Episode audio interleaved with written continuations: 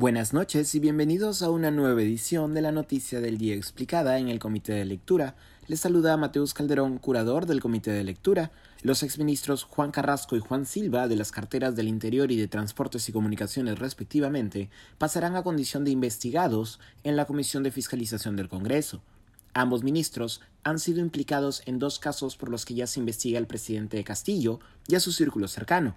El primero, el llamado caso Zarratea, en el que el mandatario presuntamente habría utilizado una residencia privada de pasaje Zarratea en Breña como despacho paralelo a Palacio de Gobierno, y el segundo por la presunta red de direccionamiento de licitaciones públicas a empresas amigas del círculo del presidente Castillo.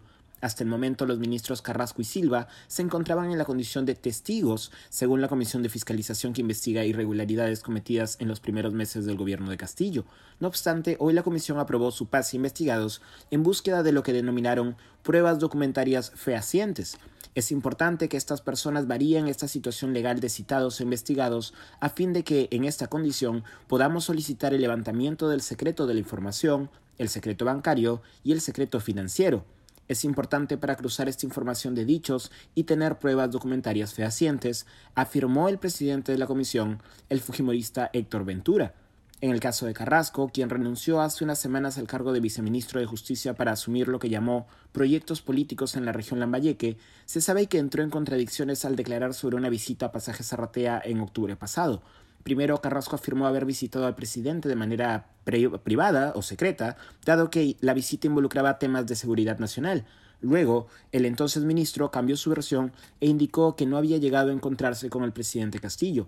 Esta última versión ya había sido reportada en su momento por el portal IDL Reporteros. El caso de Silva, por otro lado, es mucho más complejo y difícil. Silva, uno de los ministros más cuestionados desde el inicio del gobierno de Pedro Castillo, ha sido señalado por la asesora empresarial Carolín López como parte central de una red de direccionamiento de licitaciones públicas desde el Ministerio de Transportes y Comunicaciones.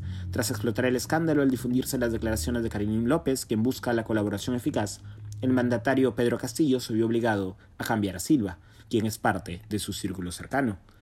Esto ha sido todo por hoy. Volveremos el lunes con más información. Mañana y pasado no tendremos por ser Semana Santa. Que tengan un buen fin de semana.